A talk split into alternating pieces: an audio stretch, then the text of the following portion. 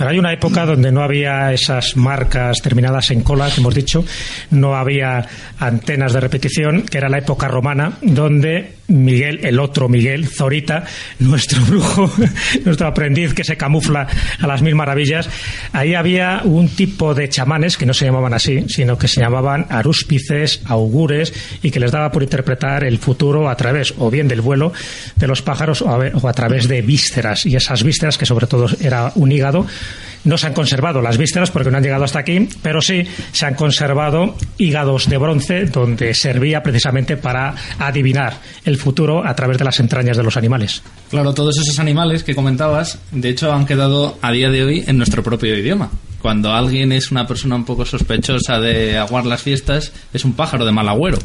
Y la propia palabra agüero viene de los, pues eso, de los agoreros, de los augures. Y en este caso vamos a hablar de una variante especial de este tipo de chamanes o de brujos de, de la antigüedad, que eran los arúspices.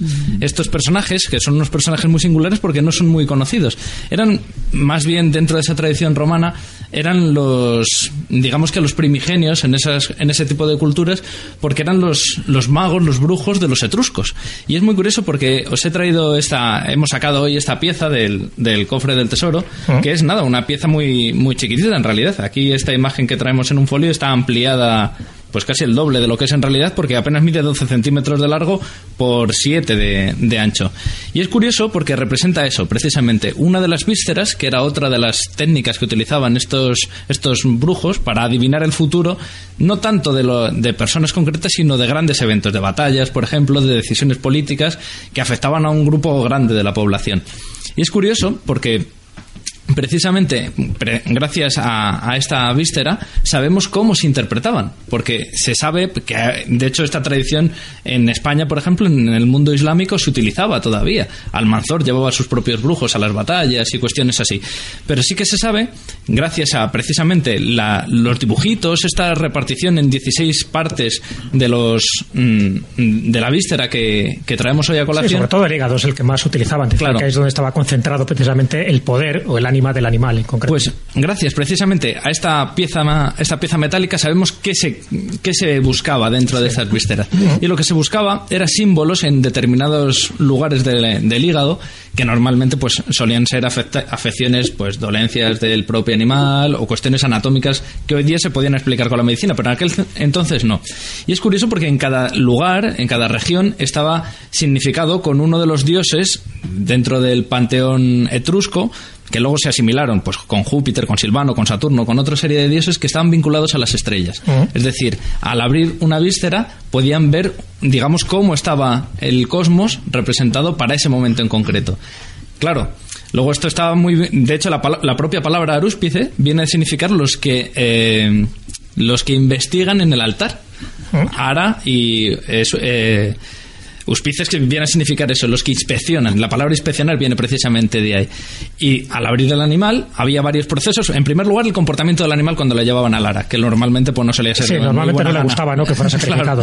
Pero por ejemplo, como también se sacrificaban animales, toros, bóvidos de este tipo, si mugía, por ejemplo, si se le escapaba al sacerdote que lo llevaba a la pira, incluso luego, una vez que se le abría, pues eso, el estado en el que se encontraban las entrañas y posteriormente el humo. También era muy importante cómo ese humo ascendía a los cielos, por ejemplo, si ascendía rápido y se consumía rápidamente el animal, era un símbolo de buen augurio. Eso significaba que las cosas... También había un símbolo de buen augurio cuando se abría el animal y se miraba directamente el hígado, que tuviera forma piramidal. Es curioso, porque si era la forma piramidal perfecta, era un buen augurio, y sin embargo, si no tenía esa forma, eh, mala suerte. ¿no? De hecho, se comenta que en el año 44, fin, cuando matan a, Julio César, eh, su auríspice había matado un animal y se lo había advertido. Dice, cuidado, que aquí de triángulo no sale nada, sale algo picudo, algo romboidal. Es curioso cuando se equivocaban.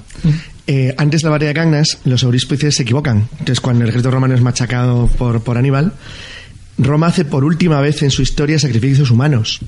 Sea, deciden elegir una pareja de griegos, una pareja de celtas, no va a hacer romanos, claro, para sacrificarlos en lugar de un ganso, una gallina. Entonces cogieron a seres humanos vivos, que es la última vez registrada en Roma de sacrificios humanos directos. Entonces es curioso porque la, es un asunto muy interesante sobre, sobre el, fenómeno que produce la, la duda y el miedo. De que cuando todo te falla, cuando todo va mal, llegas a extremos en los que vuelves al- a la prehistoria más absoluta, o sea, al origen de tus tradiciones más hacia atrás. Qui- Quizás tú recuerdes el momento aquel, es que no sé en qué batalla navales en tiempos de los romanos, con lo de las gallinas mágicas. Llevan unas gallinas en el barco que se las da de comer y si las gallinas comen es símbolo de buen augurio y si no comen, pues es símbolo de que Pues las cosas van a ir mal. mira. Y entonces hay un momento dado que el general romano les echan de comer a las gallinas y las gallinas no comen. Y entonces harto, desesperado, porque todos sus hombres están temerosos de que la batalla vaya a salir mal, coge las gallinas y dice, si no quieren comer, que beban. Y las tira al fondo del mar. Claro, las pobres gallinas pues se ahogan allí en mitad del Mediterráneo.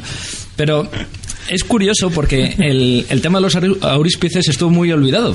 Hablamos que es una tradición fundamentalmente etrusca. Hubo un montón de siglos en los que esta tradición se perdió. De hecho, era curioso porque los propios auríspices, sus ropas también eran simbólicas.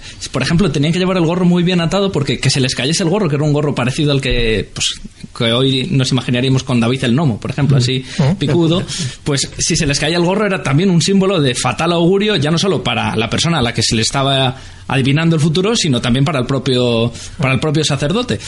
Y es curioso porque al final eh, lo que hace que esta tradición vuelva a resurgir, que dura hasta el siglo V nada menos, ya ha entrado el cristianismo y todo en el imperio romano, es que el emperador Claudio lo repone. Él estudia antes de ser emperador, cuando es un absoluto dejado de la familia, el- la oveja negra de la familia Flavia, pues cuando él se pone a investigar sobre los etruscos, decide restaurar el colegio de los, de los auríspices para que vuelvan a retomar esas tradiciones que en parte averiguaron un poco su futuro, que la verdad no fue muy buen, no, fue muy halagüeño. Se puede decir que los augures o los auspices eran, bueno, pues como primos hermanos, los dos adivinaban el futuro. Lo que pasa es que uno, a través de signos exteriores, que no los augures, es decir, por movimientos atmosféricos o por incluso el rayo, por el trueno, por el vuelo de los pájaros, y sin embargo los auríspices, que era una profesión menos higiénica, lo adivinaban por el interior. Es decir, uno observaba el exterior, otro miraba el interior. Pero fijaos qué curioso, por esto ha llegado hasta ahora mismo, el respeto de los romanos hacia las tradiciones, hacia los que conocían las cosas, porque al fin y al cabo el chamanismo forma parte de un tipo de sabiduría vinculada a la naturaleza. Cuando los latinos ni siquiera eran latinos, cuando todavía formaban parte de las tribus indoeuropeas de las que se van separando germanos, eslavos, celtas, ellos mismos, cuando vivían en el centro de Europa, probablemente en los bosques de lo que hoy es Chequia o, o Polonia, Lituania, y caminaban hacia el oeste, había alguien que era una especie de brujo, un brujo de tribu, que era el que conocía los elementos de la naturaleza y en las primaveras dirigía los movimientos migratorios. Esa especie de sumo sacerdote que era capaz de conocer e interpretar pues el rayo, las tempestades, los caminos, los vados de los ríos, era el que les guiaba, o sea, era el que recibió el nombre del que construía los puentes. El pontífice. El pontífice, es el nombre del Papa todavía hoy en día. Claro. De hecho, de los colegios importantes que había en la antigua Roma, uno era el de los, no el de los au- auríspices, sino el de los augures, y el otro era el colegio pontífices, pontificio. Claro, los que, pero eran los que creaban los caminos, los buscadores de los senderos en los que de bosques. ahí viene luego Primigenios, fíjate curioso. Efectivamente, pues visto lo visto, vamos a adivinar cuál va a ser la siguiente sección.